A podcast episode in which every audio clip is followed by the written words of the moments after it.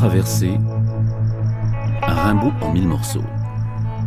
Produit et réalisé par Jean-Michel Gian et Charlotte Roux. Il y a des mots comme ça qui sont liés à Rimbaud et qui sont rentrés dans, on va dire, dans les dictionnaires français euh, par le biais des Rimbaud. C'est le premier à parler de Ogaden, à Harar aussi, le mot Harar, comme on dira, mais je le prononce un peu Harar. Tedjoura aussi, Obok, ou même Aden. Évidemment, il y a Nizan qui arrive plus tard, mais euh, le mot d'Aden est aussi associé à Rimbaud. Aujourd'hui, quatrième volet, l'explorateur. Rimbaud est quelqu'un qui détale. Mais comme il détale sans cesse, au fond, il ne fuit rien que, bien sûr, euh, tout ce que l'on lui prête, les bourgeois, les mauvais poètes, il y a de quoi fuir. Mais il fuit fondamentalement. Il fuit, dès l'origine. Il est en fuite, c'est-à-dire euh, comme tous les météores.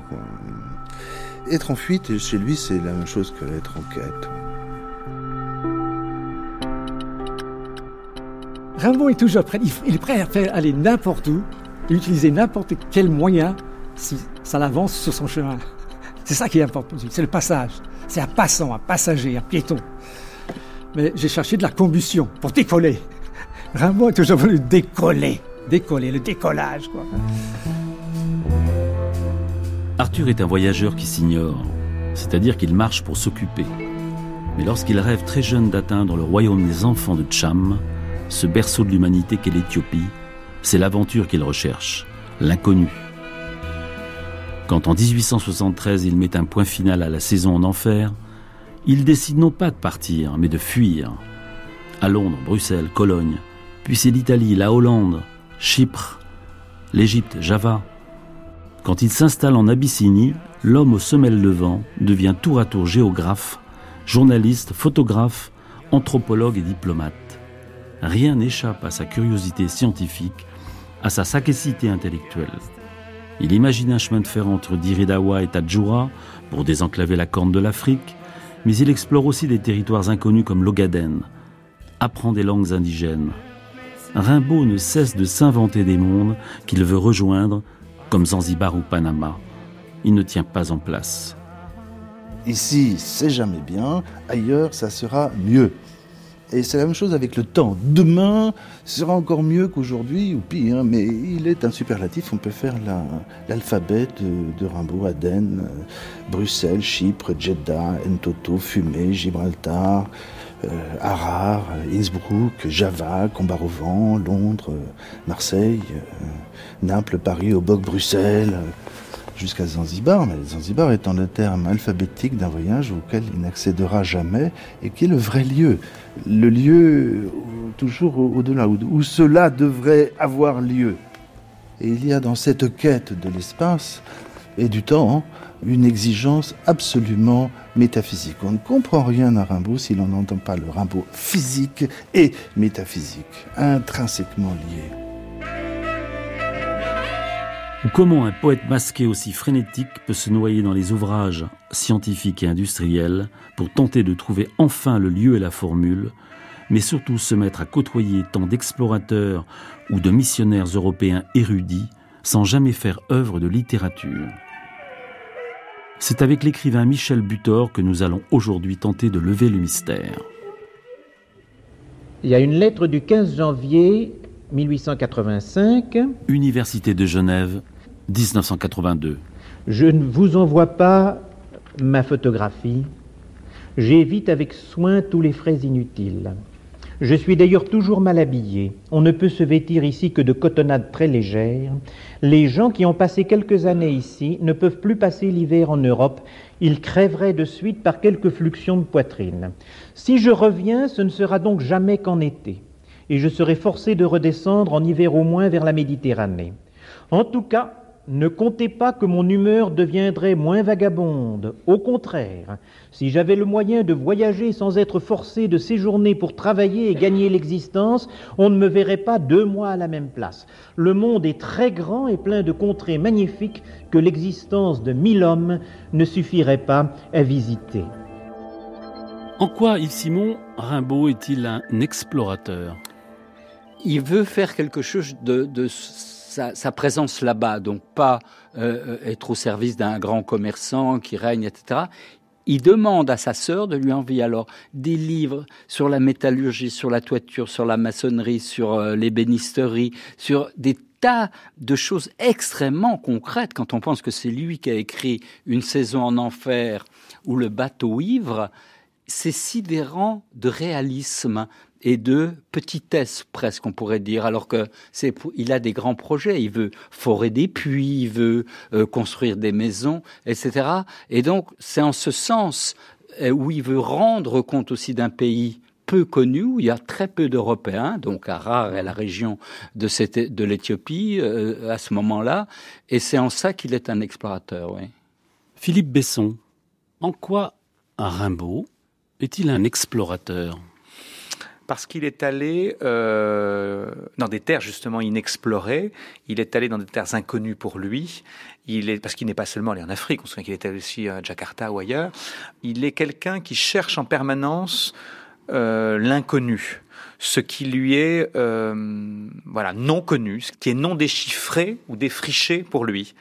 Et puis, et puis Harar, et puis l'Abyssinie, et puis tout ça, ces terres-là, est-ce qu'on les connaîtrait sans lui?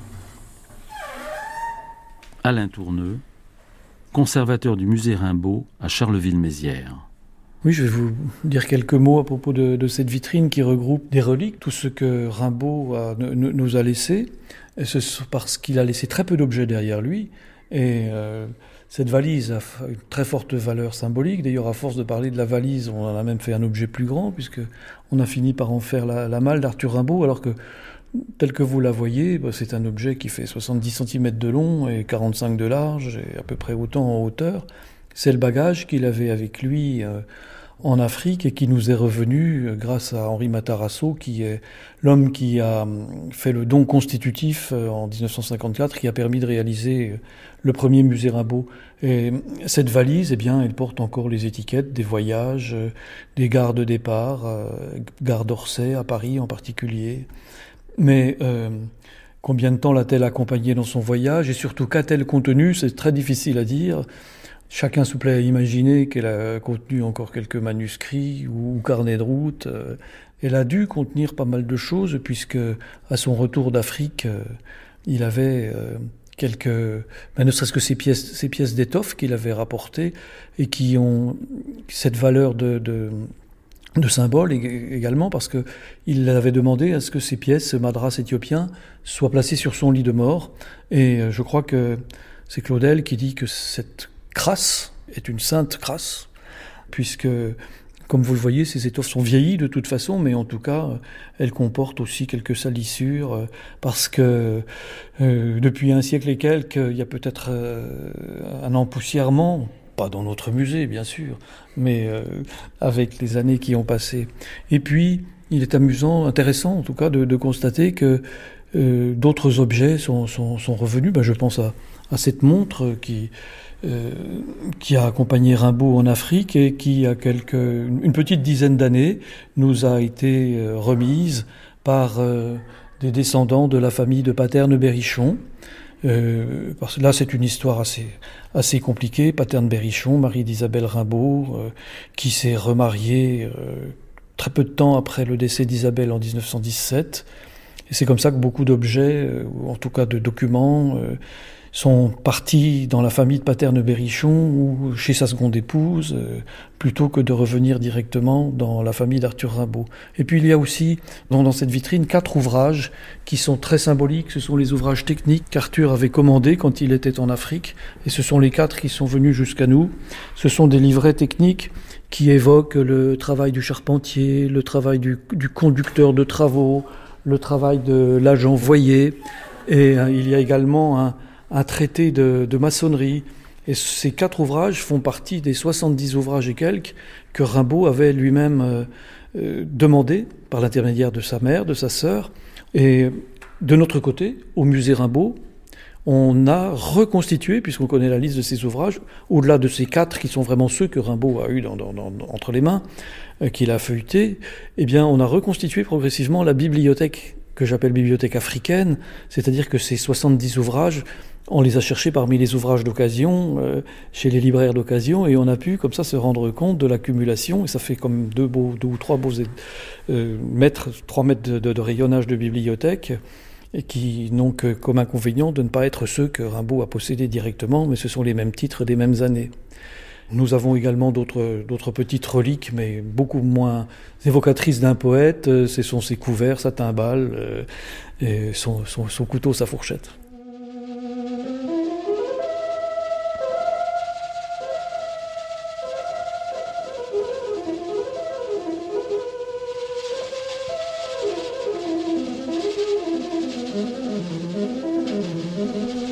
on peut dire que son départ. Edgar Morin. C'est une tentative pour vivre poétiquement, euh, c'est-à-dire à la fois d'une façon intense, c'est-à-dire une, façon de pouvoir jouir pleinement de l'existence. C'est une façon aussi de, comme on dirait, bataille, de consumer sa vie. Mais il ne cherche pas n'importe quel ailleurs. Kenneth White, écrivain. Il cherche toujours le lieu et la formule. C'est sa formule à lui. Ça, à mon avis, c'est plus intéressant que la recherche d'un ailleurs. Le lieu et la formule. Deux choses énormes. Il cherche le lieu le plus intense où il pourra vivre la vie la plus lucide et, si possible, la plus expansive possible. Donc, euh, il part. Et à ce moment-là, il n'est plus écrivain, il n'est plus poète, il n'est plus euh, philosophe, il n'est plus chef de groupe comme il a pu l'être. Il devient le piéton de la grande route. Je suis un piéton, rien de plus. C'est la seule identité qu'il veut. Il avait toujours été un piéton. Hein. Comme vous le savez, ses, premières promenades et ses premières joies et plaisirs, c'était entre Charleville et, Bruxelles, à travers les Ardennes. Hein. Et, à, Paris, Paris merde, comme il l'appelle, il, ne regrette que ça. Hein. Donc il y a eu déjà ces excursions-là. Après son expérience parisienne, euh, où il avait un peu d'espoir du côté de la commune, mais ça s'est vite éteint, il commence à, voyager. Et avant Éthiopie, il y a quand même un passage avant, et c'est important. Euh, d'abord, il va en Angleterre. Il va à Londres, en fait. Il va en Angleterre, et là, il essaye de gagner sa vie. Il, se propose, j'ai lu une lettre de, au Times de Londres, où il se propose comme compagnon de voyageur dans les pays du Sud ou de l'Orient. Il a déjà l'Orient en tête. Ensuite, on va le trouver, euh, il quitte l'Angleterre pour aller euh, en Hollande où il essaye de s'engager dans l'armée néerlandaise qui déserte. Ensuite, il revient euh, en Allemagne et il essaye à ce moment-là de s'engager dans la marine euh, américaine. Donc tout ça tombe à l'eau. Donc il sait qu'il faut qu'il aille ailleurs. Claude Jancola, que représente la marche dans l'esprit de Rimbaud, dans, dans son imaginaire, dans sa manière de vivre? C'est quelqu'un qui marche beaucoup. Oui, oui. Je pense que c'est à la fois psychologique et physique. Euh, c'est psychologique, c'est-à-dire que Rimbaud est un homme debout qui est toujours en train de marcher. Et que la marche, c'est traverser des paysages qui après disparaissent pour du nouveau, continuellement toujours du nouveau. Il a fait ça dans son œuvre poétique, où à peine maîtrisait-il une technique poétique, une forme poétique, qu'il la rejetait pour inventer autre chose. Et ça a été continuellement tous les six mois. Donc ça, c'est l'aspect psychologique. Physiquement, il est aussi un homme de la campagne qui a toujours beaucoup marché. C'était un grand marcheur. Verlaine parlera de ses longues jambes. Et il a arpenté toute l'Europe à pied, mais d'une manière invraisemblable. Il n'y a aucun doute aussi qu'en Afrique, en Éthiopie, il a aussi beaucoup marché parce que là-bas, tout le monde marche. De toute façon, il n'y a pas d'autres beaucoup de moyens. Et c'est aussi ce qui va pouvoir lui permettre de s'intégrer et d'être reconnu par les Afars, par les Issa, qui sont des grands marcheurs, qui marchent tout le temps, les Éthiopiens, euh, et Rimbaud marchant vite, et beaucoup leur ressemblaient. Et c'est aussi pour ça que lorsqu'il a fait sa caravane d'armes, il était respecté, parce qu'il était des leurs, parce qu'il mangeait avec eux, alors que beaucoup d'explorateurs sortaient l'argenterie, la petite table, le, le, lampadaire de verre, etc. Lui, non. Lui s'habillait simplement, à l'occidental, mais quelquefois même, il portait le vêtement local. En plus, la marche dans les caravanes, c'est une marche étonnante pour qui n'en a pas l'expérience, et moi je l'ai découvert en, faisant quelquefois des caravanes, c'est que l'effort physique est tel qu'à la fin ça devient mécanique et qu'en effet, votre esprit se vide complètement. Vous ne pensez qu'à une chose, c'est arriver, mais vous avancez même mécaniquement. Or, il ne faut pas oublier qu'au début, Rimbaud voulait surtout oublier, voulait surtout aller à l'extrême de ses possibilités physiques pour ne plus avoir à penser à l'échec qu'il supposait à sa poésie il a toujours sa rêve d'Orient en tête. Hein, euh, à un moment donné, dans une de ses lettres, son grand rêve aurait été d'être installé quelque part en Orient avec une très grande bibliothèque à faire une œuvre immense. C'était son grand rêve. Et il y a un rêve d'Orient, bien sûr, en France à l'époque. Il faut, faut jamais négliger, ça quand même comme background.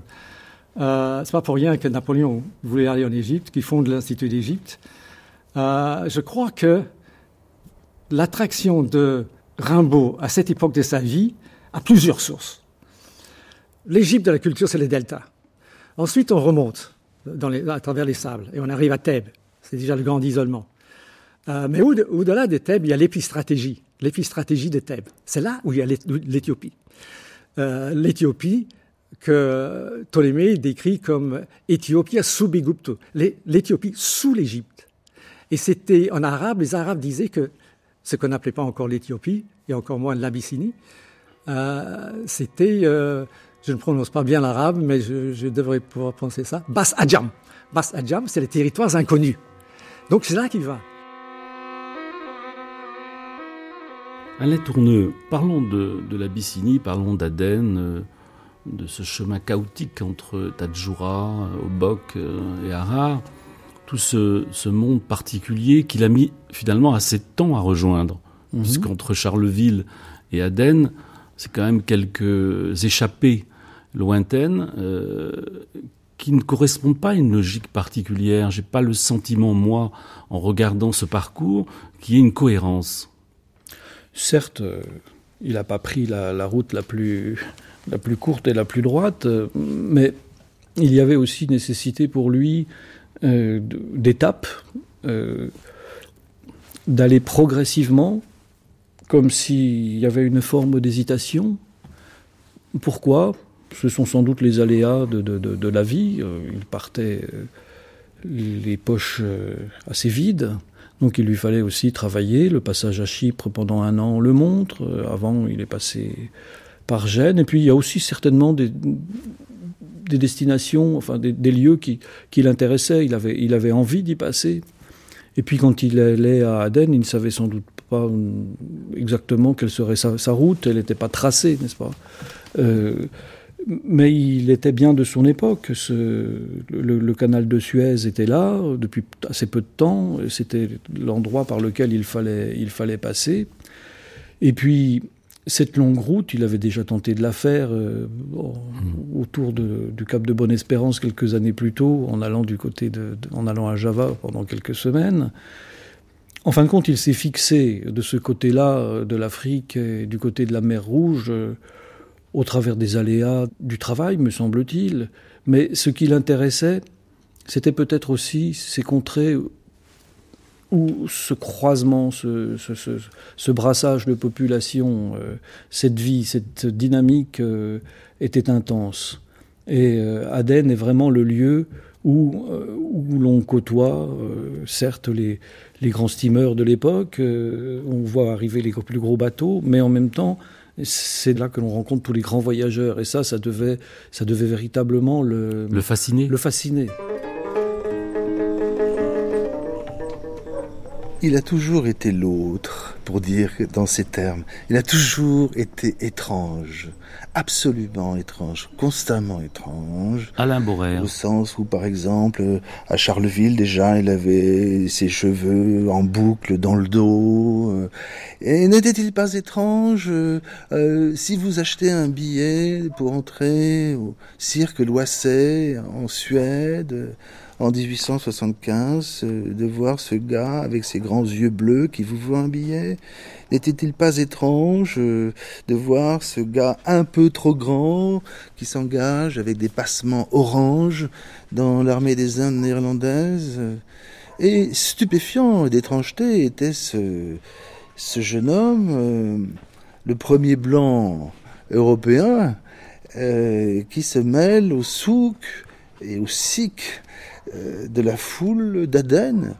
Alors en plus, il a sa petite moustache, mais un chèche qui ne signale aucune origine et une, une, veste blanche qu'il a cousue lui-même. Euh, il y a l'idée du bohème qui apparaît à cette époque. Les premiers poètes bohèmes sont de cette époque. Mais ça, c'est un cliché de, perception sociale parce que Rimbaud n'est pas non plus tout à fait ces poètes de la bohème dont parle Henri Murger. Il est absolument, absolument singulier pour, pour tout le monde. Personne ne peut dire, il n'appartient à aucune catégorie. Bon, il est vrai que la carte d'Abyssinie, vierge, belle, qui promettait des ailleurs en 1880, elle était du gros, grand, dur, euh, réel, euh, dans un pays deux fois et grand comme la France, où il n'y avait aucun chemin, où, euh, vous savez, en, en Abyssinie, donc c'est d'abord avant tout un grand marcheur, mais en Ardennes, il y avait, vous savez ce que c'est le train 12 ou le train 11. Son, on fait ce geste-là pour marcher. Et en Abyssinie aussi, Rimbaud pratique le train 11, c'est-à-dire que de Harar à Zaïla, euh, où, l'on faisait euh, marcher seulement euh, des, des, ânes, on leur tranchait les jarrets à l'arrivée. Et ce chemin de Zaïla à Harar, Rimbaud l'a fait 11 fois. Donc la réalité le, le, le rattrape et c'est là qu'il se tue. Mais ce n'est pas la dimension seulement euh, de l'effacement de soi, c'est la recherche du dépassement qui, qui le mène par, par, dans, sur ces chemins-là.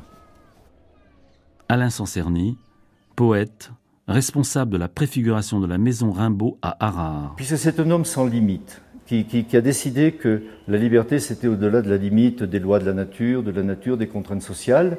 Euh, il fait l'expérience des horizons et des limites. Il transforme la liberté du langage et de la poésie en liberté de l'explorateur. Rimbaud est quelqu'un qui a toujours voulu aller plus loin, voir plus loin qu'il ne faut, voir plus loin que le possible. Euh, il, va, il, veut toujours aller vers l'illimité qui est l'inconnu. et, donc il a, il, a une, il descend à Rare, il descend dans le sud, il a certainement une idée quand il descend vers l'Orient et vers l'Afrique. Euh, il a certainement cette idée d'être explorateur, d'aller plus loin. Et toute sa vie, enfin une partie de, de, sa vie, de ses désirs, ce sera de pousser plus loin. Il donne des noms. Il donne des noms qui sont des si, Zanzibar, les Indes, le Japon, mais ce sont des noms qu'il donne à son désir et à cette liberté il ne supporte pas la contrainte. Alors justement, je vais vous mettre vous-même dans votre contradiction, Monsieur Alain Sancerny.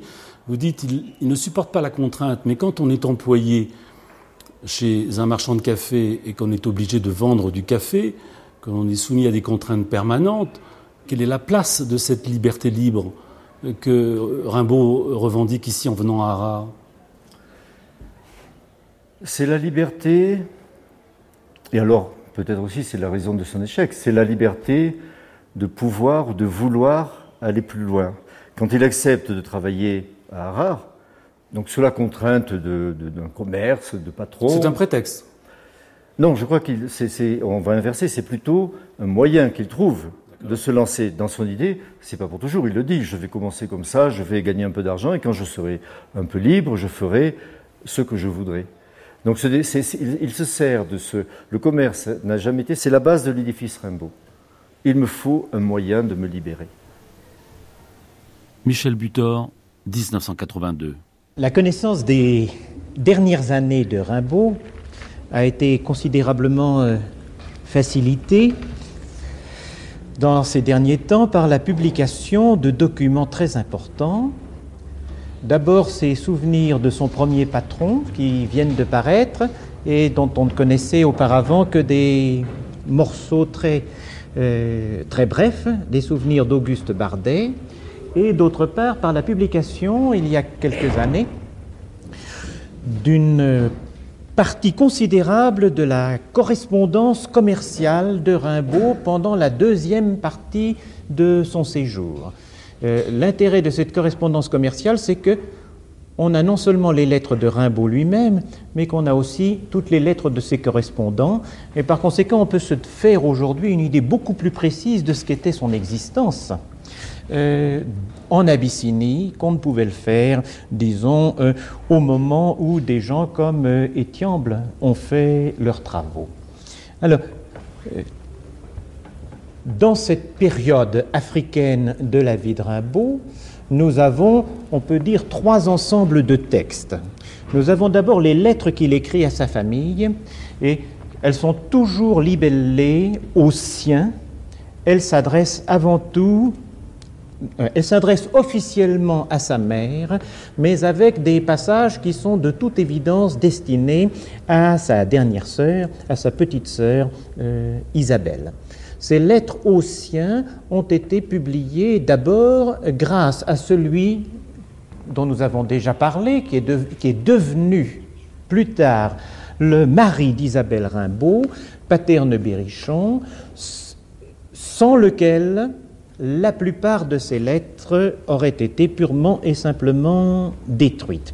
Ces lettres de la dernière partie de la vie de Rimbaud peuvent être, sont à certains égards euh, les textes les plus émouvants qu'il ait écrits.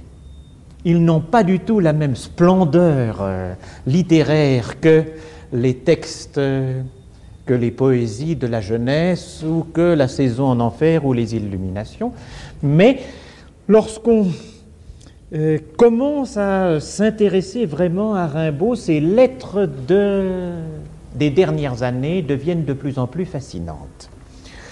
Et puis, d'autre part, nous avons cette correspondance d'affaires qui, à première vue, est beaucoup plus austère et qui ne nous apporte des lumières sur Rimbaud qu'à travers tout, disons que par toutes sortes d'intermédiaires. Et enfin, une troisième catégorie de textes, ce sont les rapports géographiques. Et Aujourd'hui, c'est surtout sur ces rapports géographiques que je voudrais attirer votre attention. Le séjour de Rimbaud en Afrique orientale, parce que quand on dit séjour au Harar, on néglige les nombreux et longs séjours à Aden en Arabie, et puis les nombreuses expéditions dans d'autres régions de l'Abyssinie, et puis un séjour au Caire, où il est allé, pendant lequel il est allé se reposer. Donc c'est tout un réseau de trajets qui existent dans l'Afrique orientale et la mer Rouge autour de ces deux pôles au nom euh, fascinant pour Rimbaud, Harar et Aden.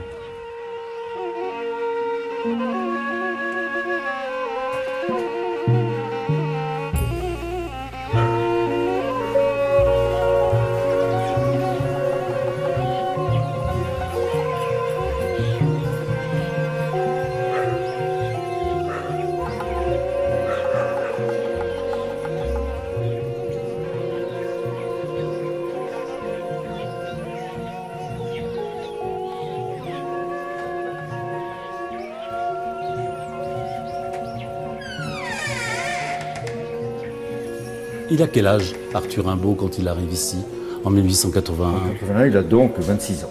Il À a- 26 ans, il est marchand de café Oui. et il a dans son esprit, dans sa tête, euh, comme arrière-pensée, d'aller encore plus loin. Alors peut-être justement l'épisode de l'Ogaden, l'épisode de- de- d'être sur un, un territoire où on peut encore découvrir l'inconnu. L'Ogaden? L'Ogaden, par exemple. Racontez-nous cette histoire-là avec Sotiro, Il, est, il, il travaille donc avec Sotiro comme adjoint, qui est un grec. qui est un grec, un des premiers habitants de, étrangers de Harar, étrangers européens de Harar.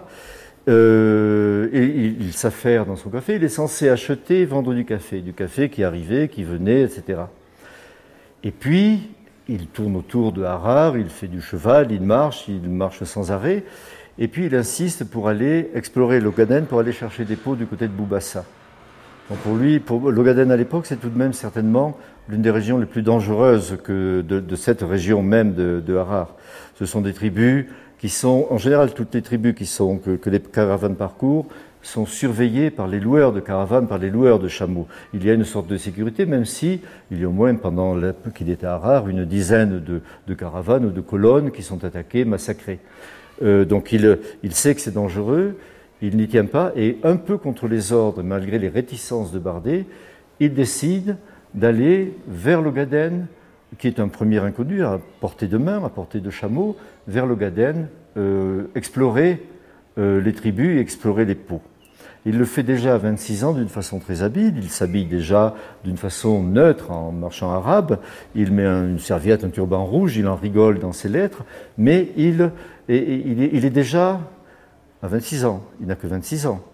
Euh, il est déjà sensible et il est, sensible. J'avais dit tout à l'heure qu'il était un imitateur. Il savait très bien imiter les poètes, mais il sait très bien imiter rapidement les coutumes, le langage, les expressions des gens parmi lesquels il vit. Il a, il a, un œil qui saisit, qui assimile vite. Il assimile les langues à une rapidité extraordinaire. Il absorbe tout. Rimbaud est une éponge. Et donc il, il réussit à revenir, à faire cette, expédition euh, sans, sans, sans, sans heurts. Il était malade et tout. Et un peu, en revanche, il devait, connaissant Rimbaud, il devait ricaner, ricaner en se disant qu'est-ce que j'ai, quel tour j'ai joué au Bardet? Euh, j'ai réussi à aller chercher des pots, explorer les pots à Boubassa, les pots les plus autruches, les autres ressources, parce que le café, manifestement, dès le début, ne lui suffit pas. Alors, on parle d'un Rimbaud géographe, d'un Rimbaud explorateur, d'un Rimbaud photographe. La multi-activité un peu incohérente tout de même de Rimbaud à euh, participe de quelle réflexion personnelle au fond? Qu'est-ce qu'il cherche en, additionnant un, certain nombre de statuts? On ne sait pas qui on a affaire au bout du troisième ou quatrième séjour de Rimbaud. Et moi, je vous pose la question, à qui on a affaire? On a affaire à un Rimbaud unique, qui est dans une cohérence forte. pour ça que parfois on a pu penser que sa poésie était prophétie. Il s'agit simplement d'une simple cohérence, mais qui prend des costumes d'hiver, qui endossent des costumes euh, de transformistes. Je crois qu'il y a le Rimbaud qui cherche à gagner de l'argent immédiatement, le plus possible et le plus petitement possible. Je vends, j'achète, je, fais un bénéfice, j'accumule. Euh, mais je crois qu'il y a aussi un Rimbaud qui traîne quelque part. Quand il commande des livres de géodésie, de géométrie, de calcul, de, construction hydraulique, des appareils sophistiqués, euh, c'est un Rimbaud qu'on retrouve euh, quand il demande à son ami de la Haye des, bouquins pour passer le bac scientifique. Il y a un Rimbaud qui a une recherche intellectuelle qui est devenue matérielle. C'est un Rimbaud qui, avant la Commune, a lu Victor Hugo, Les Misérables, qui est un roman saint-simonien de développement sur une nouvelle société. C'est un Rimbaud qui a croisé le, des communards, qui a croisé des patriotes, qui est allé en Belgique ou en Angleterre, il a croisé des Saint-Simoniens, des progressistes. Je pense que Rimbaud arrive avec son idée d'explorer, d'être un explorateur, qu'il s'aperçoit évidemment que les terres explorées, c'est la fin des grandes explorations de Burton, de Speke, de Livingstone, des grandes de Caillé dans l'Afrique de l'Ouest, la fin des grandes explorations du début du XIXe siècle, mais c'est l'ère de l'industrialisation l'ère du, progrès, du progrès par le développement technique, qui était une, idéologie très très forte au XIXe siècle, qui a dominé les banques, le banquier Pereire, qui a dominé la construction, qui a entraîné la construction des canals de Suez et de Panama, qui, a, entraîné la pensée du chemin de fer. Euh, par, ces utopistes réalistes, pourrait-on dire, ces utopistes réalistes qui ont, qui ont essayé de créer un développement à la fois vers le progrès dans l'esprit du XVIIIe siècle, mais avec les conditions de, santé, d'éducation. Je pense que quand il arrive dans ces régions où il sent que derrière lui il y a le, les grands intérêts euh, coloniaux qui commencent à pointer, il, il s'est dit mais je vais faire quelque chose pour moi-même euh, où je vais peut-être explorer les possibilités de, de, de créer une entreprise, euh, ce que fera par la suite mon frère d'ailleurs, de créer des entreprises utile. Euh, il emploie le mot utile dans une lettre de Harare quand il s'installe définitivement à Harare, quand il prend la décision de s'installer à Harare, il dit je veux faire quelque chose d'utile. Or, l'utilitarisme, c'est un mot clé du, du, du, positivisme du XIXe siècle. Rimbaud était un moderniste. Rimbaud a rêvé la révolution, Mais il a rêvé aussi le progrès technologique. Rimbaud a rêvé le train, le chemin de fer, le chemin de fer qui va se matérialiser, mais il aurait rêvé, il a rêvé les, transports, il a rêvé, il aurait adhéré à toute la modernisation d'Éthiopie. Rimbaud avait lu, je vous l'ai dit, les, Saint-Simoniens, ces, gens de progrès qui étaient l'idéologie dominante sociale avant le marxisme. Euh, euh, Rimbaud avait, même la lettre du voyant l'exprime euh, de façon évidente, il faut être en avant, il faut être moderne, la femme doit trouver sa place dans la société. Il avait fait une constitution communiste, alors le communisme n'est pas nécessairement moderne, mais enfin ça fait partie des, éléments de la modernité. Dans, le, donc Rimbaud, oui, a une pensée moderne, une pensée dégagée de tous les conservatismes moraux étroits de, de, son époque et des époques qui ont suivi il a des idées derrière la tête et on comprend mieux euh, quand il rencontre fréquemment l'ingénieur Hilg, c'est que derrière la tête, il a sans doute déjà euh, Alain Tourneux. l'idée du chemin de fer qui traverse, qui, qui partirait au, travers depuis depuis la côte jusqu'à là où il va maintenant, euh, ou encore récemment jusqu'à Addis Abeba. Et euh, c'est là euh, tout à fait surprenant, mais ce, ce, Rimbaud ingénieur, en quelque sorte, il faut se souvenir qu'au collège, il annoncerait qu'il serait ingénieur s'il n'y avait pas eu 70 euh, et s'il n'avait pas interrompu ses études, il aurait sans doute fait de brillantes études scientifiques, c'était ce qui l'intéressait. Alors, il se trouve que Paterne Berrichon, bien plus tard, euh, quand il s'est accoquiné avec Isabelle Rimbaud, José Marie Belle, avait arrangé les choses et avait euh, compris que Rimbaud aussi pouvait être visionnaire, était visionnaire, et même plus d'ailleurs une forme d'éducateur de ce monde oriental, de ce monde sauvage par là-bas. Il a eu quelques états, par exemple, quand il a fait cette, euh, ces explorations avec Jules Borelli, quand il a fréquenté Paul Soleil également, qui étaient des explorateurs, des voyageurs, euh, des personnes qui consignaient, qui faisaient des recherches diverses. Il s'est rapproché d'eux, avec parfois des projets. Il a imaginé, bien entendu, euh, la modernité. Mmh. La modernité qu'il voyait jadis dans son enfance et sa période de poésie, il tentait de l'appliquer, euh, de, euh, de, commander des armes et de, de commander aussi des crucifixes, des casseroles, euh, des étoffes et ces fioles euh, qu'on appelle brellées, c'était aussi euh, une idée qu'il avait, des idées d'apporter la modernité venant d'Europe, mais venant également d'Asie ou d'ailleurs. C'était véritablement une région euh, de, brassage, cette région-ci, le sud de la mer Rouge et le bas bel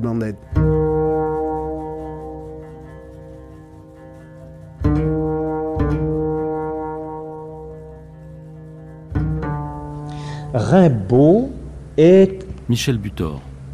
Ce que je peux appeler un personnage vernien. C'est-à-dire que il s'efforce de réaliser un idéal qui est celui du sauvage savant. Aussi sauvage que possible et aussi savant que possible. Donc un personnage qui recommence à lui tout seul l'histoire humaine qui recommence la civilisation. C'est le type de personnage que l'on trouve dans un certain nombre de romans de Jules Verne et parmi ceux de la période qu'il a certainement lu, puisque maintenant l'influence considérable de la lecture de 20 000 lieues sous les mers est quelque chose de tout à fait établi sur le bateau ivre et sur un certain nombre des textes des illuminations.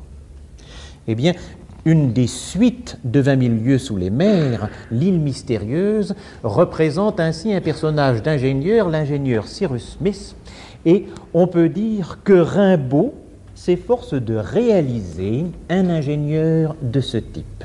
Cet idéal de l'ingénieur, il va même l'exprimer dans une lettre à sa famille, une lettre que Isabelle Rimbaud citera assez euh, rapidement.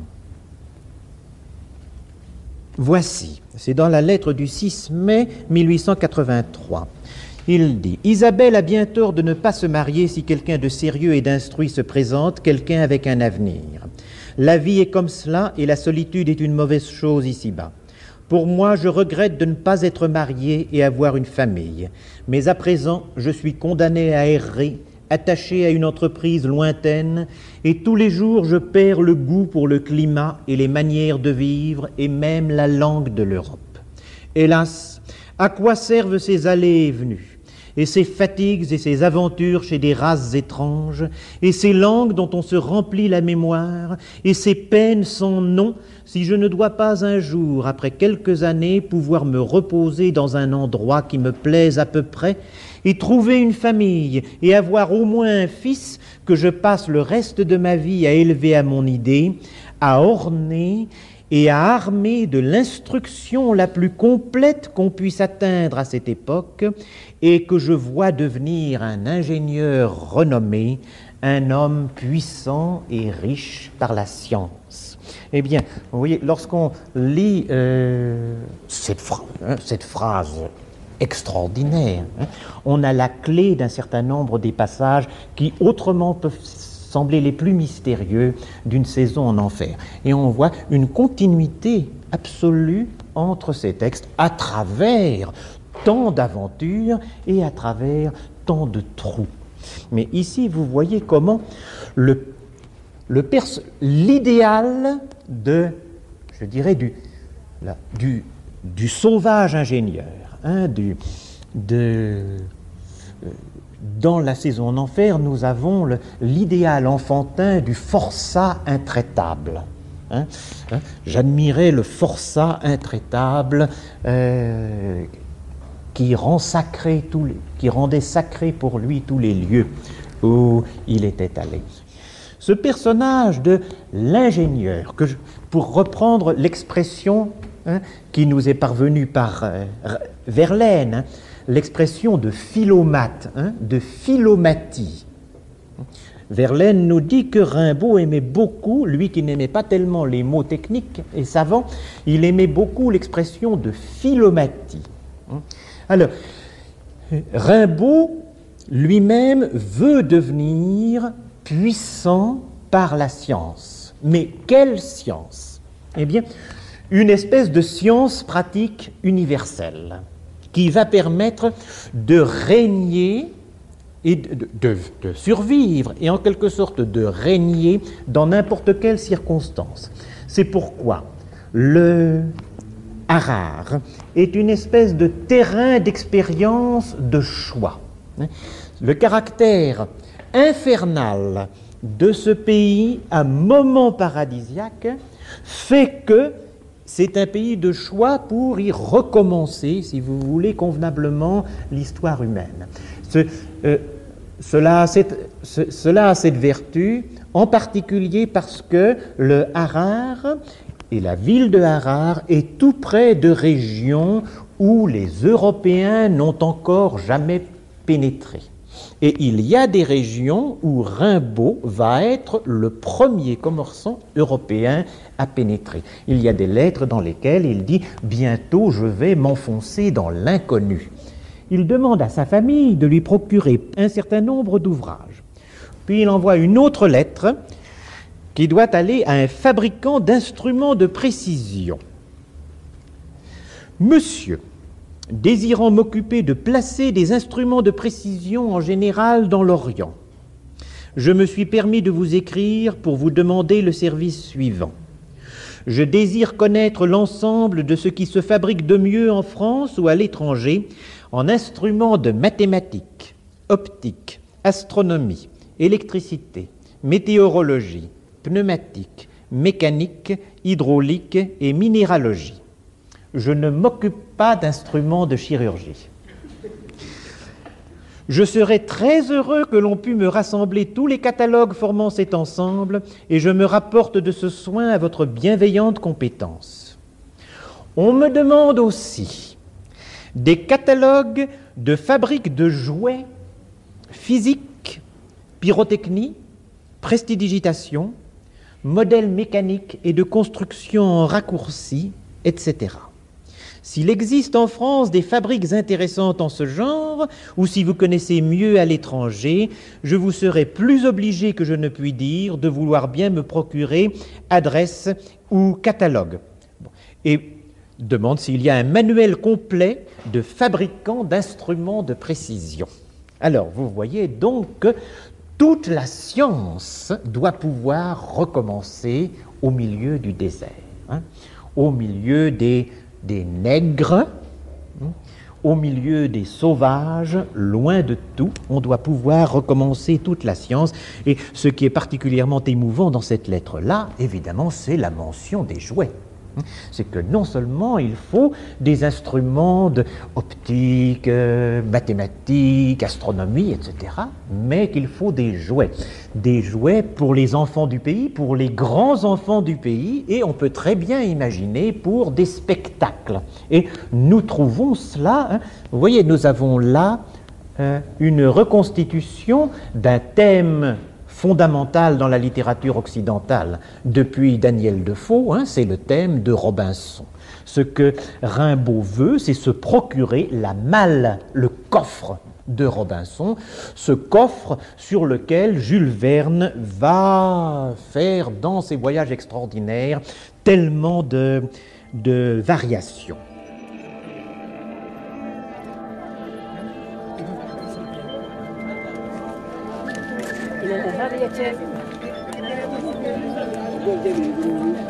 कितने बड़ी जोड़ा? जोड़ा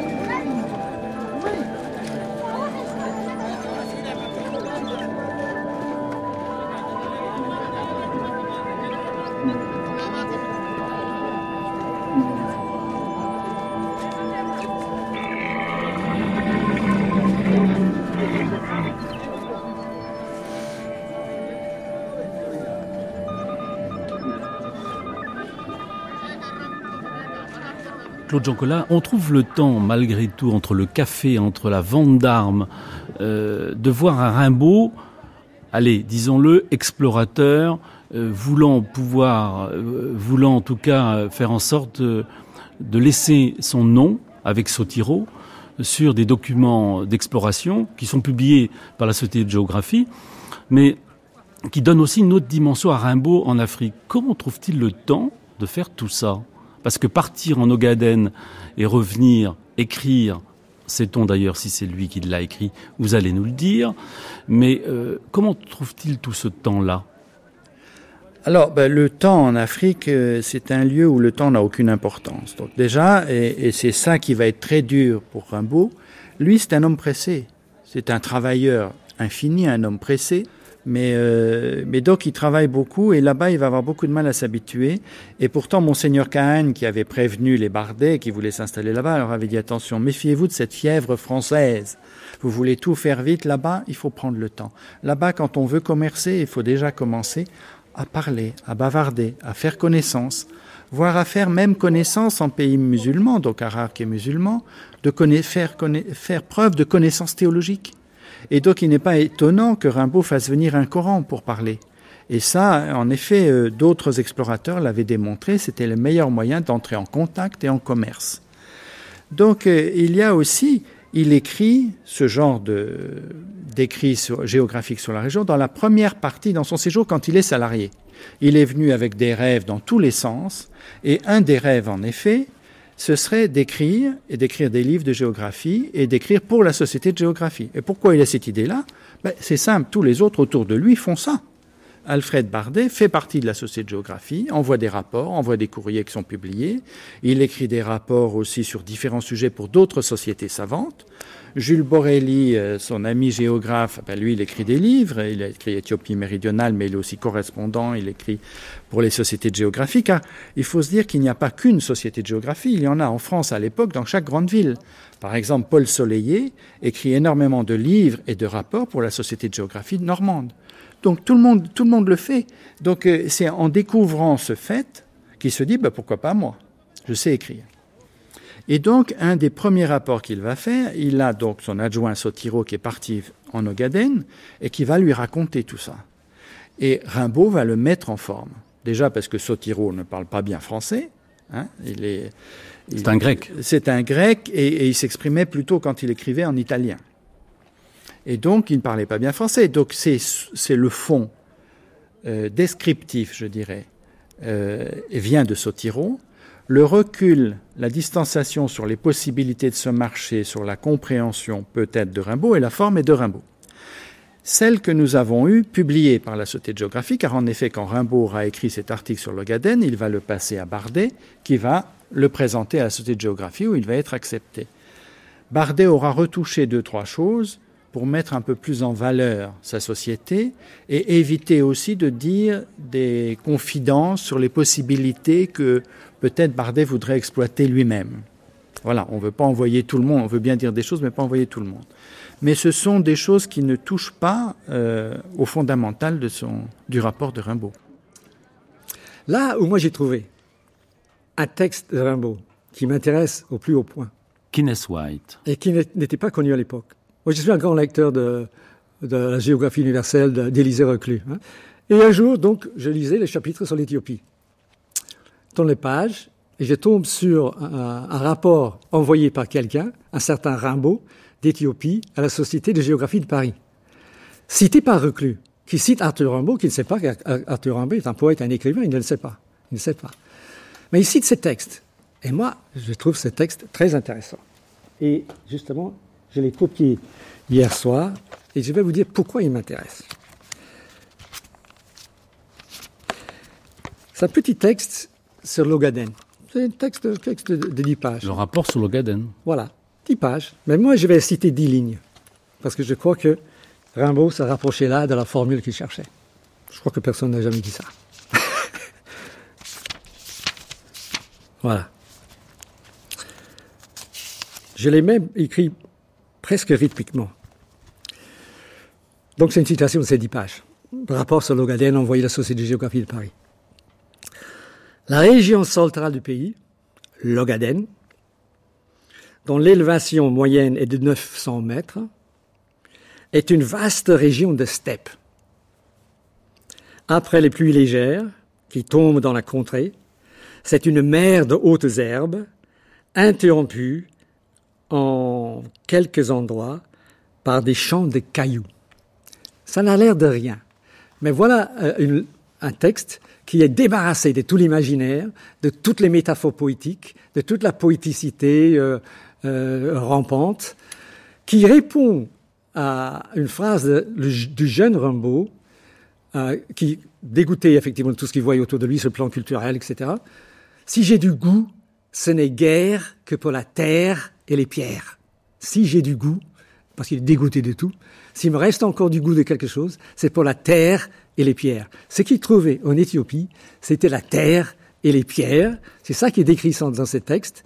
Et à mon avis, il trouve une formule qui est proche d'une poésie sobre, euh, épurée, épurée euh, dépouillée, telle, que je les aime. Moi, je déteste euh, euh, tout ce qui est décor artistique, etc. Là, on est près de la terre, on est euh, au ras du sol, mais avec un esprit qui est, qui est d'une clarté absolue. Je dirais que, en une phrase, maintenant, pour le rapprocher peut-être encore un peu plus de moi, en utilisant mon vocabulaire, hein, il quitte complètement ce qu'on pourrait appeler l'ego poétique, qui déteste la poésie du moi, le moi, moi, moi, hein, poésie de l'identité. Il va de l'ego poétique à ce que moi j'appelle la géopoétique, c'est-à-dire une tentative de recommencer la culture à partir de la base, c'est-à-dire un contact avec la Terre et recommencer à partir de cette base-là. Ça, c'est la géopolitique. Et je dirais que c'est là où on se trouve en terrain ultime, après mes années de fréquentation de Rimbaud, on se retrouve euh, euh, dans, ce, dans ce champ géopolitique. disons que Rimbaud, avec ce texte, pour moi, est sur le chemin de ce que moi j'appelle, ou ce que j'ai essayé de développer, géopolitique, où je place Rimbaud comme étant un des grands précurseurs, vraiment un des grands précurseurs.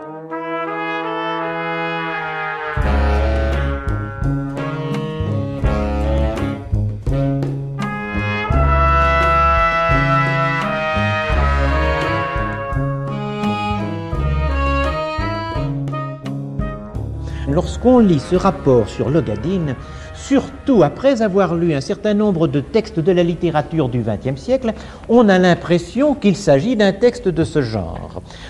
La, le langage utilisé. Michel Butor, 1982.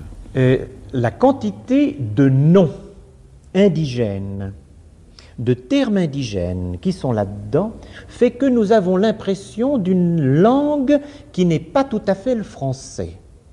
Évidemment, ce rapport sur l'Ogaden, pour le lecteur aujourd'hui, fait immédiatement penser à un certain nombre de textes d'Henri Michaud, un certain nombre des textes du voyage en Grande Garabagne ou bien euh, euh, du, au pays de la magie. Ces textes de contrées imaginaires de Michaud se, partent de textes sur des contrées réelles, hein, que ce soit Équador ou un barbare en Asie. Eh bien, ici, vous allez les voir le rôle que les noms indigènes jouent dans, euh, l'épaississement du texte et dans, le pouvoir de, le pouvoir de réfraction en quelque sorte du texte. Voici les renseignements rapportés par notre première expédition dans l'Ogadine. Ogadine est le nom d'une réunion de tribus somalies d'origine et de la contrée qu'elles occupent et qui se trouve délimitée généralement sur les cartes entre les tribus somalies des Abregeradji, Dulbont, Migertin et Aouia au nord, à l'est et au sud. À l'ouest, l'Ogadine confine au Gala, pasteur Zenia jusqu'à Wabi, et ensuite la rivière Wabi la sépare de la grande tribu Oromo des Oroussi. Vous voyez que voilà, dans ce second paragraphe du texte, la fréquence des mots inintelligibles hein, est extraordinaire. Ce qui fait que hein, c'est un peu comme du Michaud, c'est il y a un autre auteur, évidemment, auquel ces textes font irrésistiblement penser, c'est Raymond Roussel, et en particulier le Roussel des impressions d'Afrique. Une Afrique apparemment totalement différente de l'Afrique réelle, et qui pourtant, au point de vue stylistique, est étonnamment proche de l'Afrique dans laquelle Rimbaud travaille à ce moment-là. Alors, le texte est assez long et il y a des, euh, passages, évidemment, qui sont des passages uniquement euh, d'information géographique et dans lesquels on n'a pas le, tellement le sentiment que Rimbaud ait été passionné. Mais il y a d'autres passages où la puissance d'exotisme de la région se traduit dans le texte par des formules qui font penser à, un, à un autre auteur encore, c'est évidemment à Gustave Flaubert.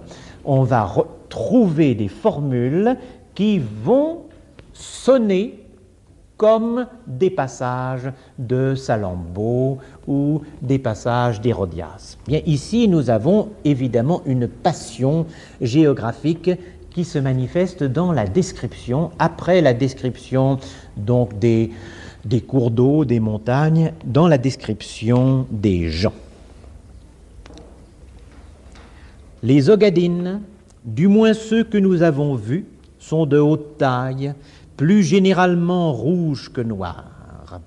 Il garde la tête nue et les cheveux courts, se drape de robes assez propres, portent à l'épaule la cigada et marchent en sandales. Voilà, c'est ce style qui traverse tout cela. Leur occupation journalière est d'aller s'accroupir en groupe sous les arbres à quelque distance du camp et les armes en main de délibérer indéfiniment sur leurs divers intérêts de pasteurs. Hors de ces séances, et aussi de la patrouille à cheval pendant les abreuvages et des razzias chez leurs voisins, ils sont complètement inactifs. Aux enfants et aux femmes est laissé le soin des bestiaux, de la confection des ustensiles de ménage, du dressage des huttes, de la mise en route des caravanes. Ces ustensiles sont les vases à lait connus du Somal et les nattes des chameaux qui, montés sur des bâtons, forment les maisons des Gassias, villages passagères. Quelques forgerons errent par les tribus et fabriquent les fers de lance et les poignards. Les Ogadines ne connaissent aucun minerai chez eux. Ils sont musulmans fanatiques, chaque camp a son imam qui chante la prière aux heures dues. Des wodad lettrés se trouvent dans chaque tribu. Ils connaissent le Coran et l'écriture arabe et sont poètes improvisateurs. Et maintenant, nous arrivons dans les étrangetés. Leur troupeau consiste en bœuf à bosse, moutons à poil ras, chèvres, chevaux de race inférieure, chamelles laitières, et enfin en autruche, dont l'élevage est une coutume de tous les Ogadines. Chaque village possède quelques douzaines d'autruches qui pèsent à part sous la garde des enfants, se couchent même au coin du feu dans les huttes, et, mâles et femelles, les cuisses entravées, cheminent en caravane à la suite des chameaux dont elles atteignent presque la hauteur. On les plume trois ou quatre fois par an, et chaque fois on en retire environ une demi-livre de plumes noires et une soixantaine de plumes blanches. Ces possesseurs d'autruches les tiennent en grand prix. Les autruches sauvages sont nombreuses. Le chasseur, couvert d'une dépouille d'autruches femelles, perce de flèches le mâle qui s'approche. Les plumes mortes ont moins de valeur que les plumes vivantes. Les autruches apprivoisées ont été capturées en bas âge, les ogadines ne laissant pas les autruches se reproduire en domesticité. Alors, je passe à très beau un paragraphe très beau tout de même. Vous voyez que tout ça est d'une d'une qualité littéraire, enfin, euh, euh, décourageante pour ceux qui se mêlent de mettre des mots les uns euh, à la suite des autres. Alors, donc, je passe un très très beau passage sur les éléphants pour arriver à un passage où alors nous sommes en pleine légende, en plein mythe. Ils se servent également de flèches empoisonnées. Ce poison nommé wabaï est employé dans tout le Somal et formé des racines d'un arbuste pilé et bouilli. Nous vous en envoyons un fragment. Au dire des Somalis, le sol aux alentours de cet arbuste est toujours couvert de dépouilles de serpents et tous les autres arbres se, dessèchent autour de lui. Ce poison n'agit d'ailleurs qu'assez lentement, puisque les indigènes blessés par ces flèches elles sont aussi armes de guerre, tranchent la partie atteinte et restent saufs. Les bêtes féroces sont assez rares en Ogadine. Les indigènes parlent cependant de serpents dont une espèce a cornes et dont le souffle même est mortel.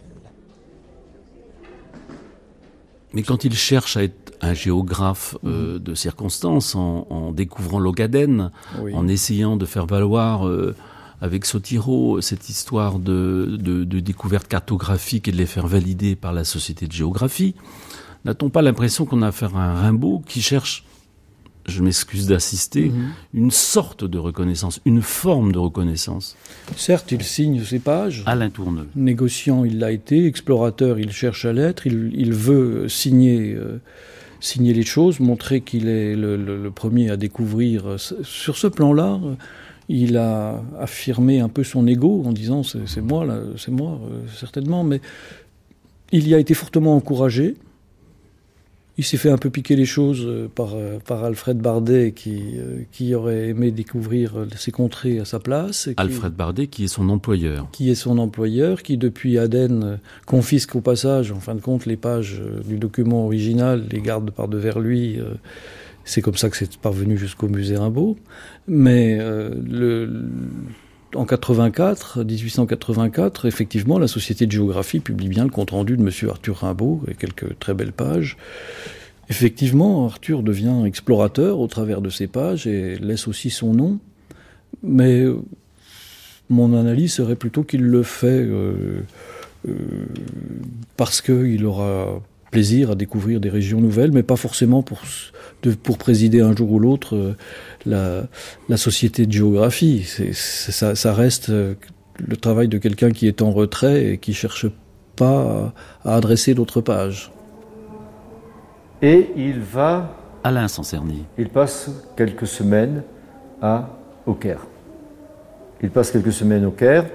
Euh, et, et c'est là, à mon avis, que la décision de Rimbaud de s'installer à Harare se matérialise. Au Caire, il va pour se reposer, c'est certain, pour prendre un peu l'air, il fait trop chaud ailleurs.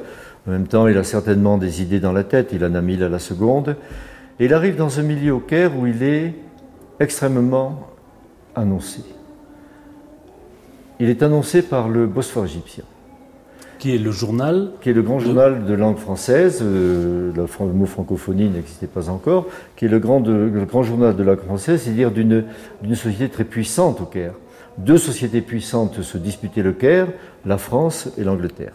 C'était des sociétés qui rassemblaient des diplomates, des militaires, des espions, des conseillers, de grands banquiers, comme les frères Perrer, des investisseurs du canal de Suez, de grands marchands, euh, où il y avait toute une société française très influente. Et le journal Bosphore égyptien annonce son arrivée. Il annonce comme le grand explorateur euh, Arthur Rimbaud vient au Caire. C'est-à-dire que pour cette société, il ne s'agit pas simplement d'un fait divers, il s'agit d'un véritable, d'une sorte de sonnette d'alerte. Attention, on va recevoir au Caire euh, quelqu'un qui est la personne plus indiquée pour vous parler de la situation dans la Corne de l'Afrique.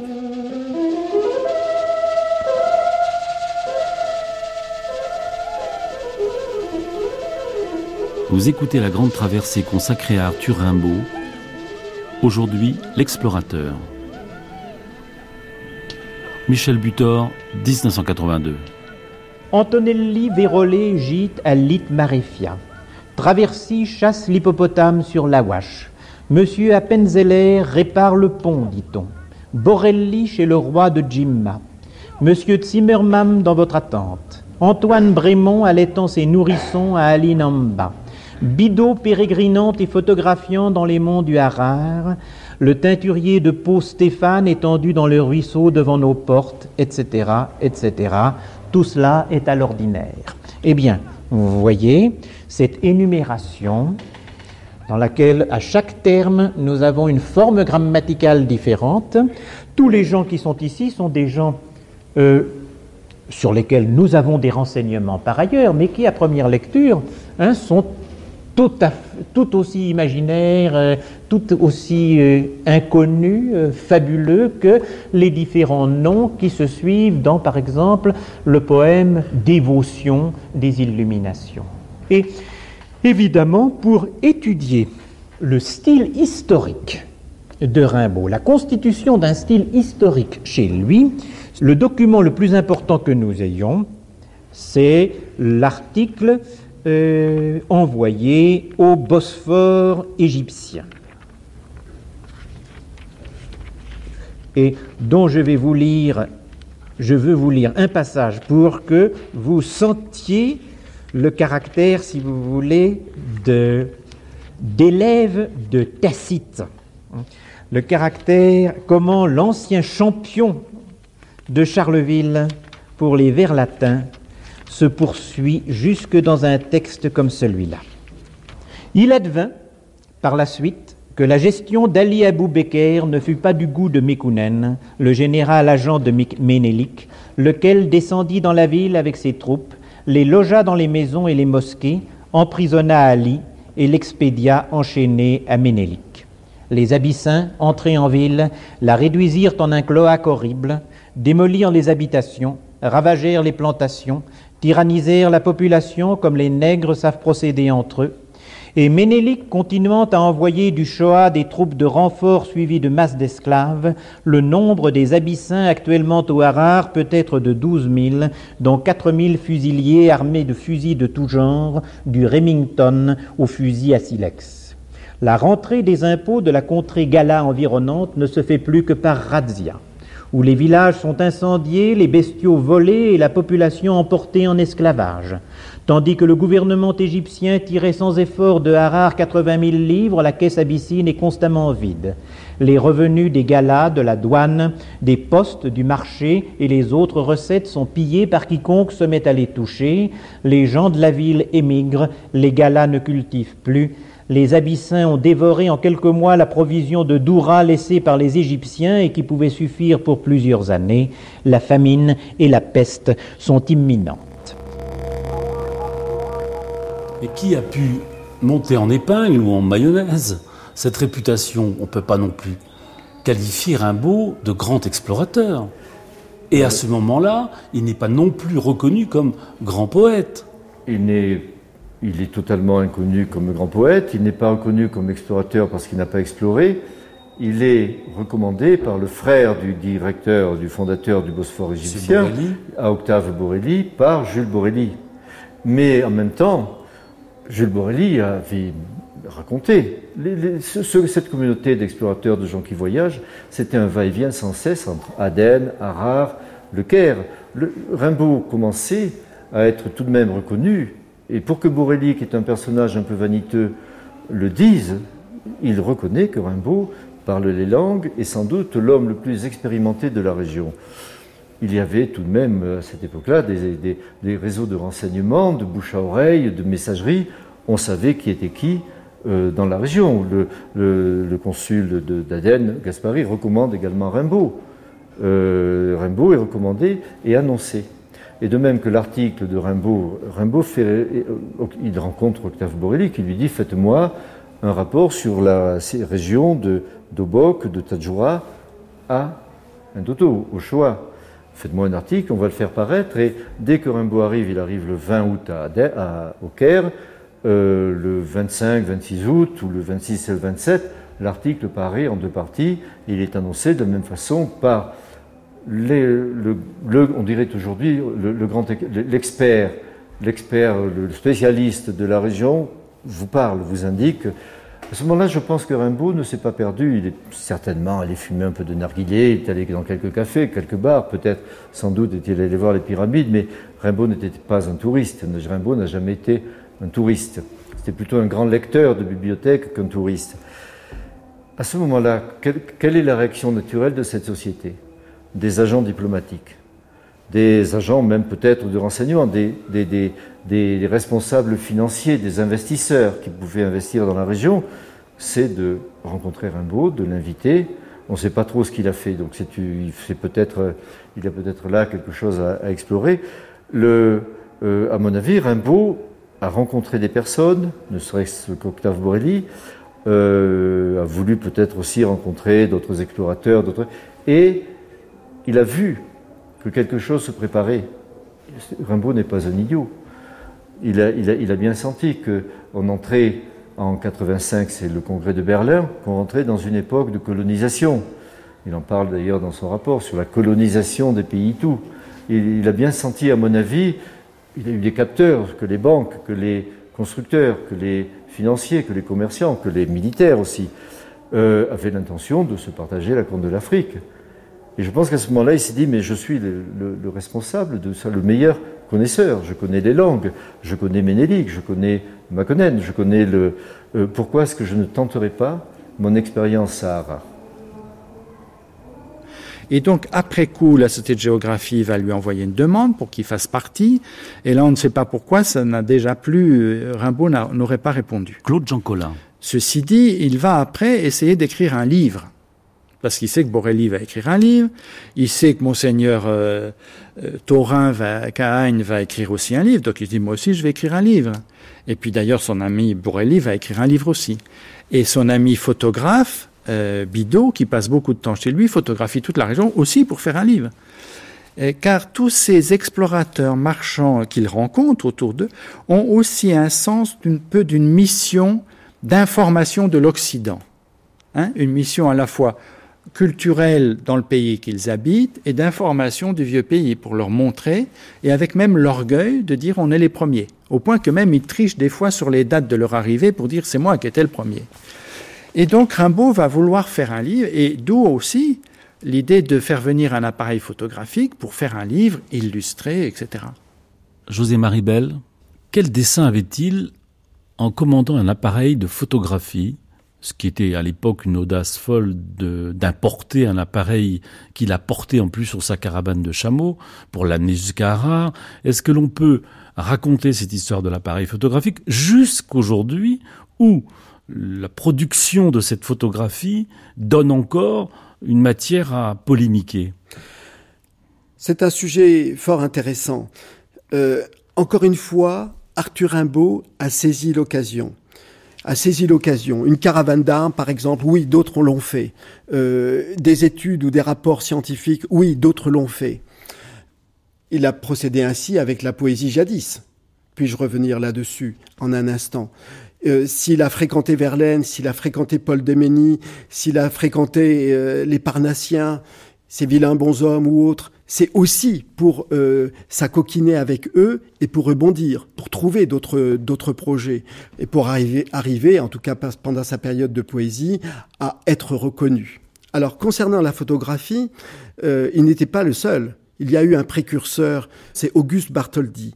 Auguste Bartholdi, en 1856, est venu dans cette région. Il a quitté ses amis euh, peintres et artistes euh, en Égypte.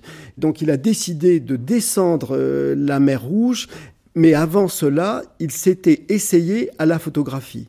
donc ce n'était pas les, les, albumènes à cette époque-là, la photo albuminée, mais c'était des, des, procédés donc qu'il a travaillé à Colmar et à Paris, et il est parti avec son matériel. Alors peut-être euh, Bidot et bien d'autres, Georges Revoil, lui en ont parlé aussi, lui ont dit qu'il y avait sans doute à faire avec cette, euh, avec la photographie, qui était quelque chose de nouveau, de tout à fait récent et peut-être de juteux comment il savait faire des photos, puisqu'on a quelques photos de sa part un peu floues, un peu bon, euh, on voit que les tirages sont difficiles, les produits chimiques n'ont pas bien supporté le transport.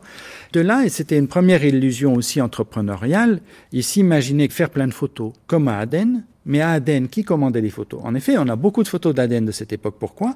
Parce qu'il y avait tous les grands bateaux transocéaniques qui partaient pour l'Asie ou pour Madagascar s'arrêtaient à Aden pour le rechargement de charbon. Donc tous les, passagers descendaient à terre. Donc tous les passagers à la fois achetaient des souvenirs, se faisaient photographier à Aden dans l'attente que le chargement de charbon soit terminé, donc de trois jours.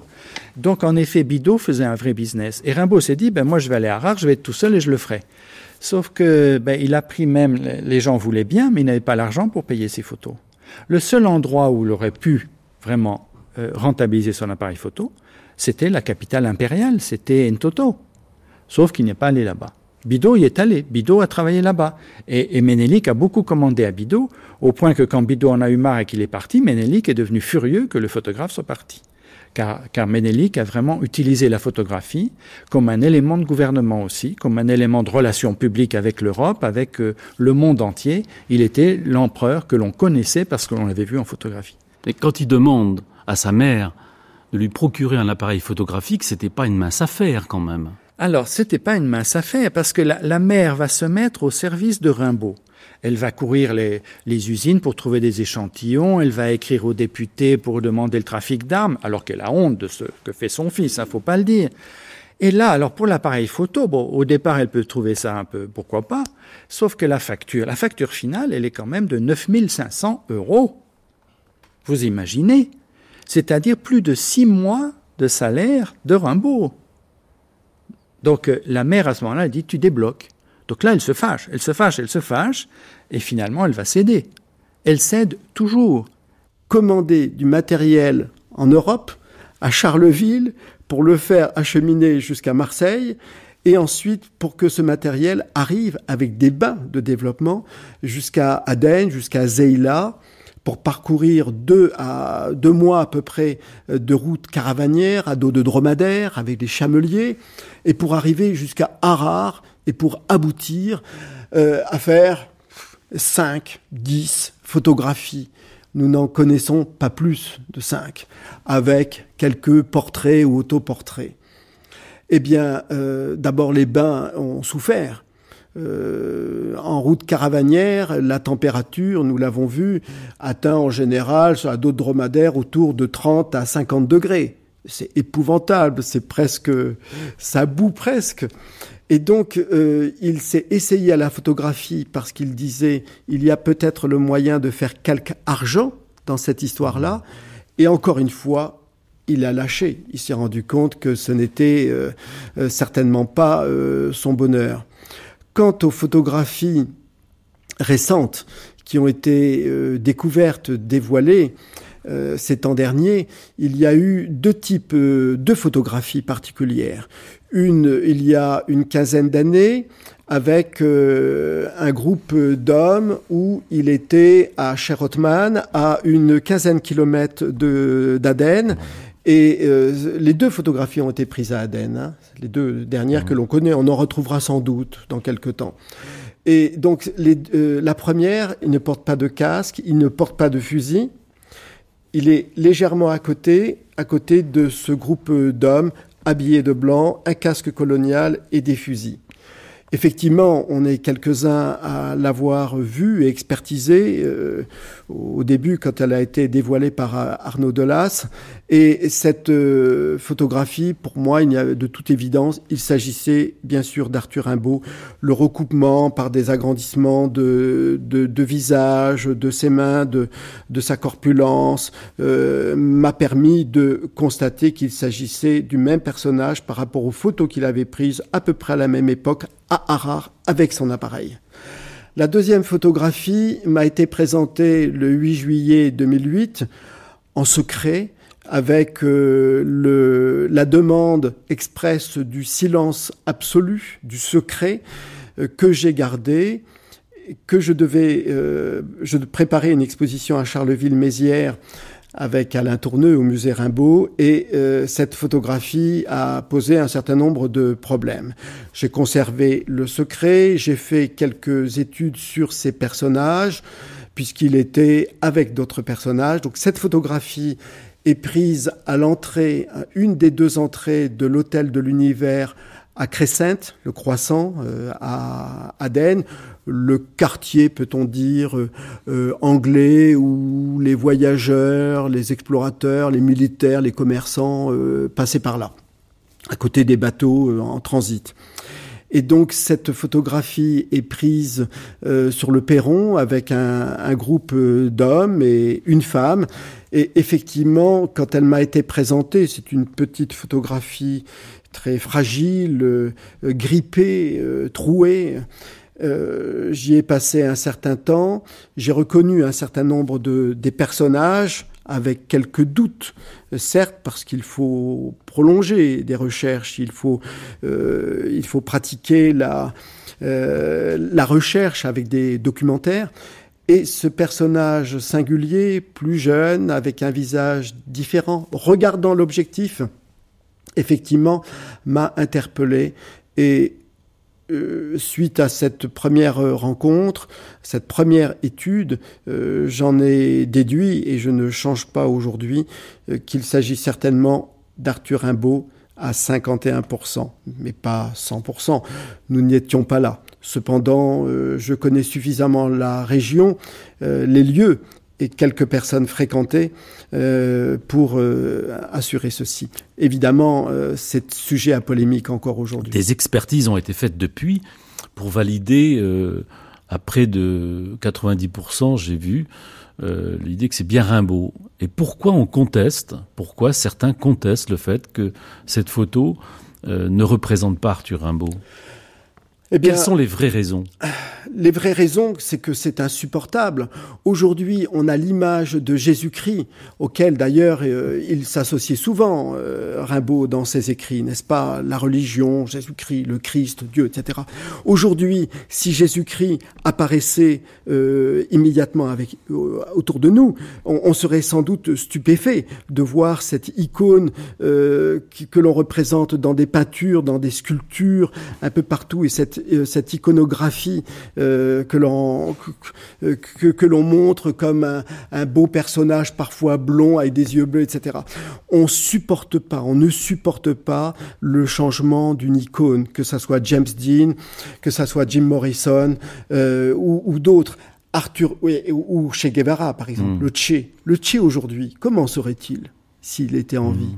Hein il serait peut-être bouffi, euh, il serait mmh. peut-être en train de boire de la bière, mmh. il, on, on, ne sait pas. Donc on ne peut pas supporter l'image de ce jeune garçon immortalisé par Fantin Latour ou par, euh, par ses, ses photos euh, et Carja, notamment par cette, par cette jeunesse à l'âge de 15 ans ou de 17 ans, on ne peut pas supporter l'image euh, d'un personnage au bout du monde, autour d'un groupe d'amis. Ça. Il aurait quel âge sur cette photo, d'après vous? Pas loin de pas loin de 30 ans, autour de 30 ans, oui.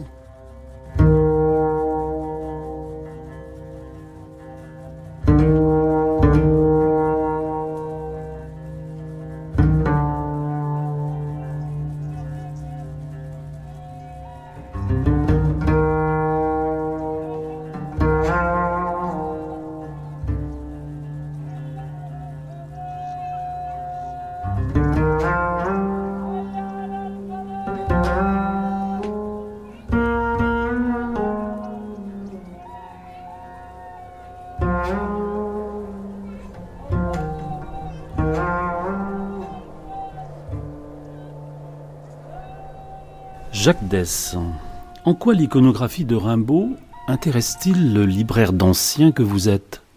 Tout à fait par accident, à vrai dire, puisqu'il y a quelques années, en 2010, j'étais le co-découvreur d'une photographie inconnue représentant Rimbaud, euh, une image inhabituelle qui a fait quelques vagues, qui a poussé beaucoup de gens à s'intéresser ou à se réintéresser à ce sujet euh, fort peu connu, les, images de Rimbaud. Euh, au départ, c'est un, petit lot de, photographies anciennes que nous, avons enchiné, mon, associé et moi, pour la, simple et unique raison qu'il y avait une photo de franc-maçon à la fin du 19e dans un pays arabe. C'était quelque chose d'inhabituel, ça nous a paru curieux, nous avons acheté, le lot pour une somme négligeable, je dirais. Et notre, notre travail de, de libraire d'anciens, c'est de, de, trouver l'identité, de, réinsérer dans l'histoire, en quelque sorte, les, objets, qu'il s'agisse de livres, de documents, que nous rencontrons. Euh, dans, ce cas, nous sommes aperçus euh, progressivement que les, euh, images concernaient principalement Aden dans les années 1880, puis qu'elles appartenaient à Jules Suel, qui était le propriétaire de l'hôtel de l'Univers, à Aden. Et cet hôtel, euh, bien sûr, est assez mythique, puisqu'il était un peu la, base arrière de Rimbaud euh, dans sa période dite africaine. Donc la photo de franc-maçon devenait euh, assez négligeable, mais l'ensemble devenait très intéressant dans une, voie à laquelle on ne s'attendait pas du tout, comme souvent. Quand on cherche, on découvre souvent ce qu'on n'imaginait absolument pas et qui n'avait absolument aucun rapport avec la, chose que l'on cherchait au départ. Donc c'est une, euh, c'est une image donc, qui représente un, portrait de groupe, euh, a priori euh, quelconque, sur le, perron d'un bâtiment. C'est une image qui est de petit format, à peu près celui d'une carte postale, sur un papier extrêmement fin, puisque c'est du, papier aluminé, qui est assez, assez pâle. C'est lié à l'évolution du, du papier, de l'empreinte sur le papier, et aussi sans doute aux conditions de, sa production, puisque c'est probablement euh, l'un des clichés les plus anciens qui était réalisé avec une nouvelle technique qui s'appelait le gélatine au bromure d'argent. Qui a pris cette photo? A priori, l'explorateur Georges Révoil, qui était de, passage à Aden avant d'aller euh, explorer la, Somalie et d'y réaliser les, premières photos euh, de, de cette région. On la date maintenant d'août 1880.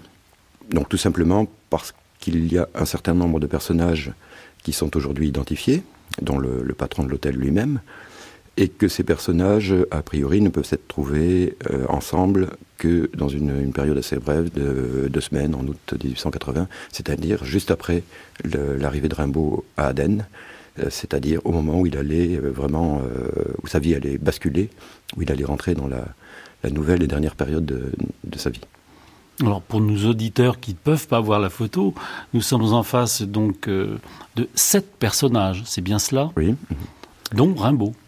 Dont Rimbaud, bien sûr. Euh, dont euh, l'explorateur Lussereau, qui a été tué très peu après. Dont probablement l'auteur de la photo, beau personnage, un explorateur qui s'appelait Révoil. dont certainement euh, Maurice Ries, qui était un, jeune comptable à l'époque, mais qui allait lui euh, rester à ADN et fréquenter, euh, pour des relations d'affaires, fréquenter régulièrement Rimbaud, dont sans doute, sans doute, ce n'est pas certain, Bidot de Glatignier, qui allait devenir à la fin des années 80 un des rares, une des rares personnes qui puisse être considérée comme un ami de Rimbaud dans cette période-là. Donc à la, fin des années 80, il, a, avait manifestement une, une relation euh, de, sympathie avec euh, ce fameux photographe qui a réalisé des, clichés extraordinaires des populations euh, d'Abyssinie. Et si on revient en, avant, bon, personnage assis, donc Arthur Rimbaud, qui est dans une, position, une posture physique déjà assez étonnante, et à côté de lui, un personnage qui est presque le plus surprenant au départ, c'est une femme une femme, euh, il n'y en a pas tant que ça dans ces régions. Il, faut voir Aden en, 1880, il y a une poignée d'Européens, euh, sont des exilés, des, aventuriers. Donc il a, a, très peu de femmes, et cette femme est manifestement enceinte de, de nombreux mois. Et il se trouve que la, la, femme de Bidou Latinier vivait à Aden à cette époque et qu'elle était effectivement enceinte et qu'elle a accouché quelques mois après. Donc nous pensons, euh, il y a une, ou deux photos d'elle qui sont connues, qui paraissent euh, correspondre, donc nous pensons que c'est elle aussi. Juste sur cette photo, vous dites euh, le regard ou la posture de Rimbaud est étonnante sur cette photo. Il se tient mal, et ce n'est pas du tout habituel au 19e que quelqu'un se tienne mal devant l'objectif du photographe. La photographie à l'époque donc est un acte euh, assez exceptionnel et c'est voilà mmh. et c'est un rituel bourgeois. C'est euh, on pose. Donc on ne se tient pas avachi euh, dans une position comme ça improbable. Il y a peut-être d'autres. Je ne me souviens pas avoir vu d'images d'un groupe comme ça d'Européens respectable, je dirais, où euh, quelqu'un se tient euh, dans une position aussi improbable. Mais alors, la passion personnelle d'Arthur Rimbaud pour la photographie, vous, vous la connaissiez Les autoportraits de Rimbaud euh, à Harare, c'était déjà connu Cette passion est, tout à fait connue, oui, bien sûr. Je dirais qu'elle n'est pas, elle n'est pas extraordinaire. On est au moment où, le, où la photographie commence vraiment à se répandre. Et on est au moment où ces personnages tout à fait étonnants d'aventuriers, de, commerçants, qui arrivent avant la colonisation, euh, qui vivent des, aventures incroyables. Donc ces personnages dont fait partie Rimbaud euh, ont envie aussi de, ramener des témoignages de, ce qu'ils voient dans ces pays que personne ne connaît, dont quasiment personne n'a jamais entendu parler, et, éventuellement aussi de négocier ces, albums, d'en faire des, publications et de les vendre parce que il y a toujours le commerce derrière euh, la il, démarche. Il, y a une, demande. Le, public euh, européen est, friand d'images de ces contrées, de ces populations euh, inconnues. Que vous inspirent les, les, autoportraits de Rimbaud? Là, je parle au libraire d'anciens, à celui qui s'intéresse à l'iconographie en général. On a des photos assez assez de médiocre qualité, mais toutefois on, a le visage de Rimbaud.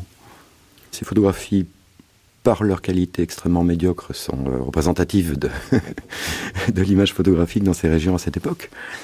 Par leur, euh, le fait qu'elles soient des autoportraits, elles me, elles me paraissent beaucoup plus originales. Il faut rappeler quand même qu'il y a des tas de gens qui étaient euh, qui sont, qui sont connus, qui, ont eu un petit rôle historique, etc., euh, dans, euh, dans ces années, dans ces régions, dont il ne reste aucune photographie ou une image qu'ils ont réalisée euh, dans le studio marseillais, par exemple, avant de prendre le bateau qui allait les conduire à Aden, en Éthiopie. Après, sur les, les, les, trois autoportraits d'Afrique de Rimbaud, il faut faire un petit peu attention parce que comme toutes les autres images de Rimbaud, ils ne sont pas forcément aujourd'hui connus et reproduits dans leur état le plus authentique. Euh, ces autoportraits, par exemple, sont souvent recadrés. Euh, parfois, ils sont présentés inversés. Euh, donc, l'interprétation que l'on pourra faire de, ces images est un peu conditionnée aussi par le fait d'accéder aux images authentiques. Bon, elles sont aujourd'hui dans des, institutions prestigieuses comme la Bibliothèque nationale, on peut y avoir accès, mais dans les reproductions que l'on a dans la plupart des ouvrages sur Rimbaud depuis pendant toute la deuxième moitié du XXe siècle. Euh, il faut être extrêmement prudent. Euh, moi, ce qui m'a beaucoup marqué, c'est que dans ces trois autoportraits, euh, Rimbaud se montre très lointain en réalité. Il est décentré, il, se montre, mais, en même temps, il n'est pas vraiment là. Ça me paraît aussi assez atypique dans la, photographie du 19e. Il se montre et il se dérobe en même temps. Alors j'imagine que c'est pas très surprenant venant de ce personnage. Est-ce que d'après vous, il existe d'autres photographies. Est-ce qu'on est arrivé au bout euh, euh, des recherches ou votre sentiment personnel, là je parle au libraire d'anciens, oui, bien sûr. est-ce qu'il y a, euh, d'après vous, encore des photos qu'on n'a pas retrouvées, qu'on ne pourra peut-être jamais retrouver? Alors, il n'y a aucune photo attestée. C'est-à-dire, il n'y a aucun... Dans, dans, mon souvenir, à ma connaissance, il n'y a aucun texte dans, relatif à Rimbaud dans toute son histoire qui mentionne une image et que l'on n'aurait pas retrouvé aujourd'hui.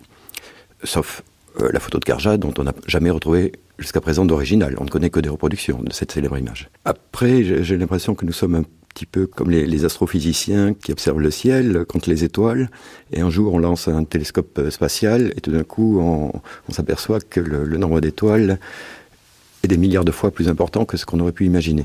Je, caricature un peu, bien sûr. on ne peut imaginer ce que nous ne connaissons pas. Et c'est pour ça que quand il a découvert, il a toujours aussi euh, choc. Puisque ça n'existait pas, tout d'un coup ça existe. Donc il n'y aurait absolument rien de surprenant à ce que jour, un jour on, découvre une autre image inconnue de Rimbaud, plutôt justement dans cette période africaine, et plutôt aussi, à mon avis, hein, je dirais presque statistiquement, plutôt aussi une photo de hasard, une photo de groupe, parce qu'un jour, tout simplement, il y a trois, quatre bonhommes qui se croisent dans le cadre de leur pérégrination. L'un d'eux a un appareil photo et il prend un cliché. Euh, ces images où l'on voit euh, Rimbaud en compagnie d'autres personnes ne, ne signifient pas qu'il s'agit d'un groupe d'amis ou quelque chose comme ça. C'est un peu le, hasard de la présence d'un appareil, euh, parfois du besoin de, tester la, technique photographique. Ces gens se croisent en sachant très bien qu'ils peuvent ne pas se revoir pendant des années, que certains d'entre eux vont, vont, mourir très rapidement, etc. Donc il y a, ils immortalisent cette rencontre de hasard, mais ce n'est pas un signe de, de fraternité entre eux.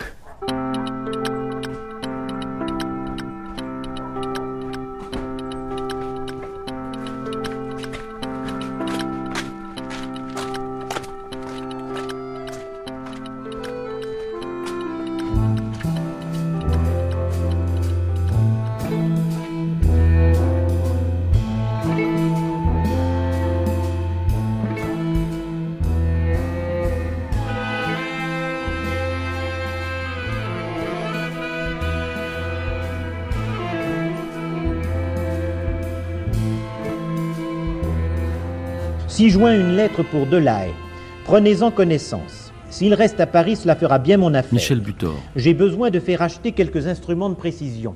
Car je vais faire un ouvrage pour la Société de géographie avec des cartes et des gravures sur le Harar et les pays Gala. Je fais venir en ce moment de Lyon un appareil photographique. Je le transporterai au Harar et je rapporterai des vues de ces régions inconnues. C'est une très bonne affaire. Il me faut aussi des instruments pour faire des levées topographiques et prendre des latitudes. Quand ce travail sera terminé et aura été reçu à la Société de géographie, je pourrai peut-être obtenir des fonds d'ailes pour d'autres voyages. La chose est très facile.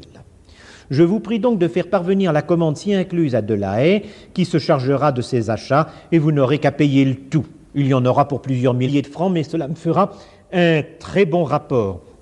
Je vous serai très reconnaissant de me faire parvenir le tout, le plus tôt possible, directement à Aden. Je vous conjure d'exécuter entièrement la commande. Si vous me faisiez manquer quelque chose là-dedans, vous me mettriez dans un grand embarras. Euh, on n'a pas de réponse de, de la haie, peut-être qu'il a répondu. Et Rimbaud ensuite demande à sa famille de lui procurer de nouveau ces appareils. Un certain nombre d'appareils arriveront, un certain nombre d'appareils feront un détour immense par l'île Maurice avant de le rejoindre. Un certain nombre d'appareils arriveront cassés. Enfin, vous voyez la, prodigieuse, la prodigieuse aventure de ces objets tout autour de Rimbaud. Et vous voyez que pendant ces quatre années, il a été hanté par un projet qui était celui de faire un livre. De faire un livre évidemment tout à fait différent de ceux que nous connaissons de lui. Hein. mais je vous rappelle qu'il n'y a qu'un seul livre qu'il ait vraiment préparé, hein, qu'il ait conçu comme un livre, c'est Une saison en enfer, qui est son premier livre. Voici quel devait être son second livre, avec toute la préparation, toutes ces, années de préparation entre les deux, et la photographie devait jouer un rôle très important. Vous savez que c'est euh, simplement euh, euh, dans la seconde partie du XIXe siècle qu'on a commencé à faire des livres illustrés de photographie et que le premier livre existant illustré de photographie et non de gravure, c'est le Voyage en Orient de Maxime Ducamp, dans lequel on s'amuse à reconnaître dans un petit personnage euh, Gustave Flaubert. Alors, c'est donc euh, Rimbaud est évidemment tout à fait à l'avant-garde de la librairie dans ce projet de livre. Et euh, vous vous souvenez de l'étude de Mallarmé où il dit qu'il est vain d'attendre des poèmes euh, datant de l'Abyssinie, mais euh, évidemment, euh, étant donné ce que sont ces lettres, eh bien, on ne peut que rêver au livre qui serait sorti de ce voyage et qui malheureusement n'a pas été réalisé.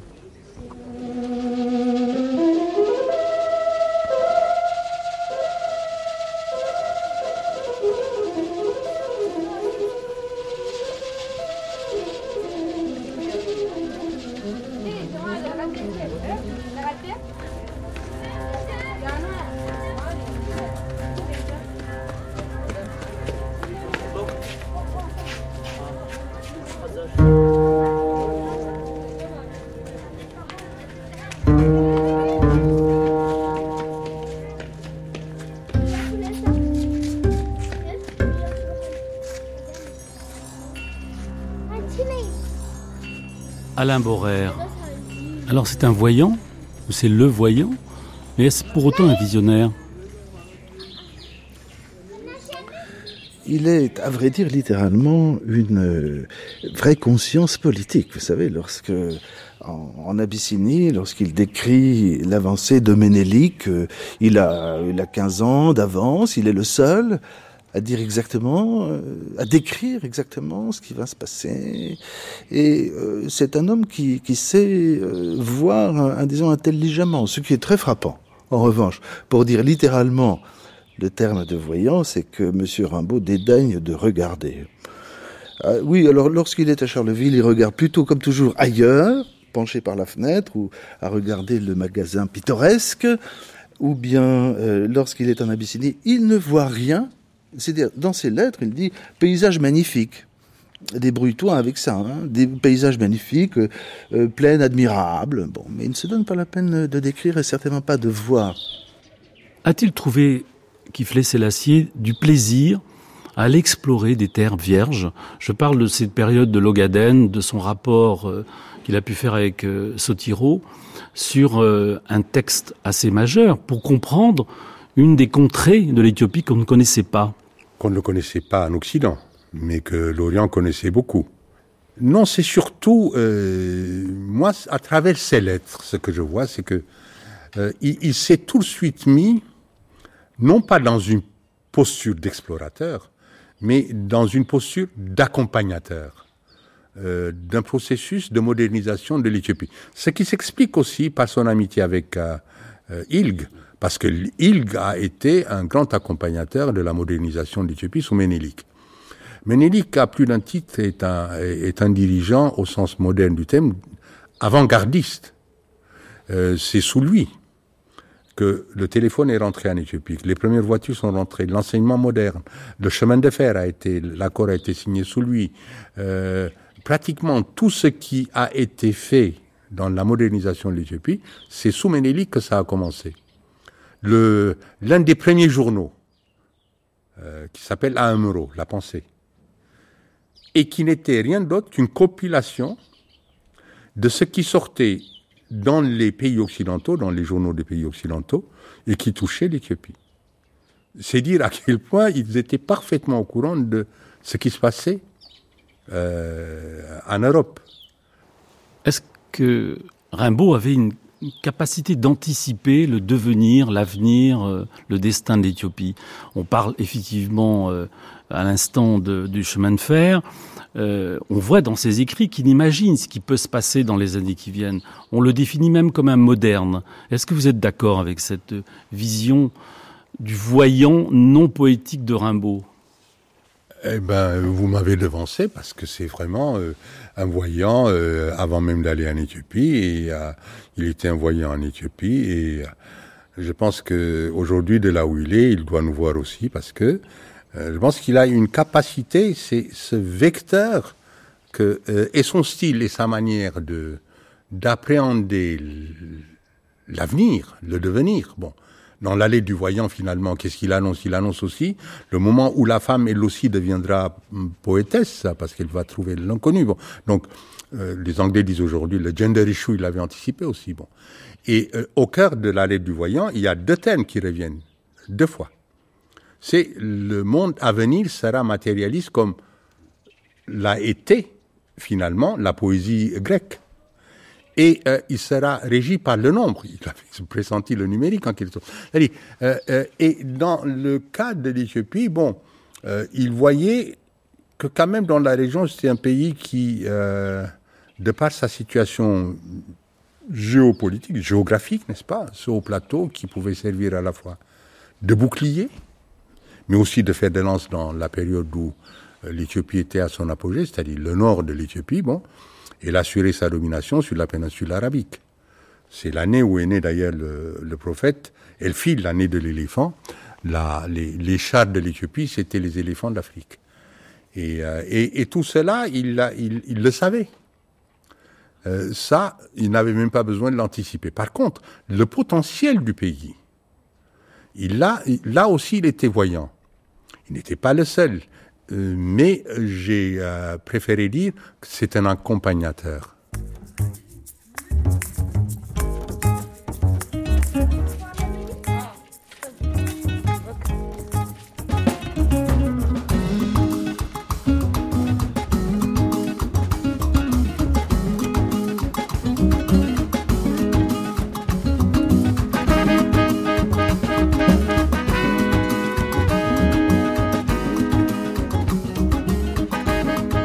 C'était L'Explorateur, quatrième volet de la grande traversée consacrée à Arthur Rimbaud, une série produite et réalisée par Jean-Michel Gian et Charlotte Roux. Avec Yves Simon, Philippe Besson, Abdourahman Ouaberi, Alain Borer, Kinas White, Edgar Morin, Alain Tourneux, Alain Sancerny, José Marie Bell, Claude Jean Jacques Dess et Kiflé Sélassier. Prise de son, Pierrick Charles et Thomas Robin. Mixage, Alain Joubert. Archive, Virginie Le Duo, en collaboration avec Marine Decamp de l'INA. Recherche discographique, Romain Couturier. Remerciements au conservateur du musée Rimbaud de Charleville-Mézières, au directeur de la maison Rimbaud de Harar en Éthiopie et au directeur de la maison de la poésie à Paris. Vous pouvez écouter et télécharger cette émission sur le site de franceculture.fr. Pour la suite de notre série, rendez-vous demain avec le cinquième et dernier volet consacré aux mystiques.